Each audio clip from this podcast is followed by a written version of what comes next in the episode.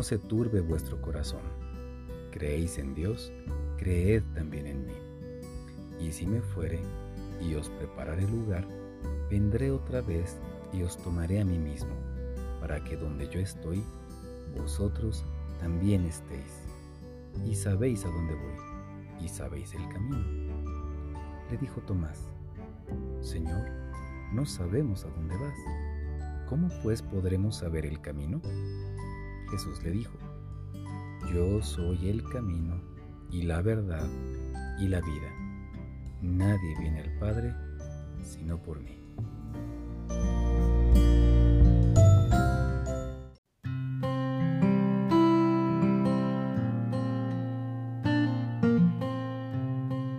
Hermano y hermana, ¿qué tal? Muy buenas noches. La paz del Señor contigo. El domingo pasado vimos el tema acerca de que Jesús ha declarado decir el camino al Padre. Yo soy el camino al Padre. Y excluye cualquier otro tipo de camino alternativo. El Señor Jesucristo dice, nadie puede ir al Padre si no es por mí. Nadie puede llegar a tener comunión, relación, conocimiento, acercamiento con el Padre si no es a través de Jesucristo, porque Jesucristo mismo es la imagen del Dios invisible. Él es la revelación del Dios omnipotente. Él es la imagen misma viva de su sustancia. Es lo que la Biblia nos informa. Podría ser que alguien tenga una idea equivocada creyendo de que hay más de un solo camino para poder llegar a tener una relación con el Padre. La realidad es que el único camino que Dios establece se llama Jesucristo. Te quiero leer una porción de la escritura que está en el libro de Mateo. Mateo capítulo 16, vamos a leer a partir del versículo 13.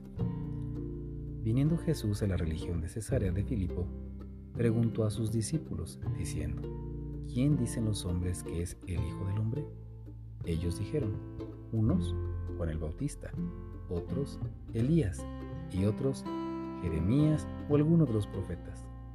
Él les dijo, ¿y ustedes quién decís que soy yo? Acá tenemos una pregunta que es frecuente que la podamos escuchar en medio de algunas conversaciones, incluso en algunos de los círculos evangélicos.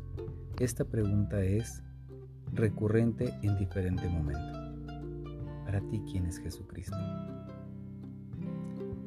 Vemos que hay gente que responde de diversas maneras, pero la respuesta correcta es la que dijo Simón Pedro. Dice el versículo 16. Respondiendo Simón Pedro dijo, Tú eres el Cristo, el Hijo del Dios viviente. Entonces le respondió Jesús, Bienaventurado eres, Simón, hijo de Jonás, porque no te lo reveló carne ni sangre, sino mi Padre que está en los cielos. Es decir, a Pedro no se lo dijo ninguna persona, no lo dijo ningún medio humano, sino el medio que le reveló a Pedro quién era Él, quién era el Cristo, quién es Jesús, fue el mismo Espíritu Santo. El mismo Espíritu Santo le enseñó a Pedro quién era ese Jesús que había estado en la tierra haciendo grandes señales y prodigios, hablando palabras sabias y profundas que llegaban al corazón de las personas él haciendo también milagros de liberación o incluso sanidades extraordinarias y también en el caso de Lázaro, como lo vimos hace unas semanas, trayendo vida a muertos que ya estaban incluso en descomposición. La pregunta es, ¿quién dices tú que es Jesús? Pero quien te tiene que informar quién es Jesús es el Espíritu Santo.